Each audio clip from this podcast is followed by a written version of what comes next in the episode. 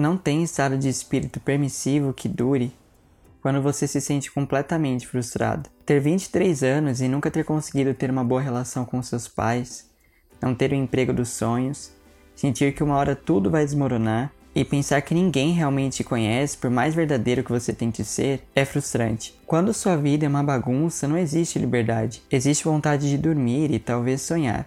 Isso se você conseguir.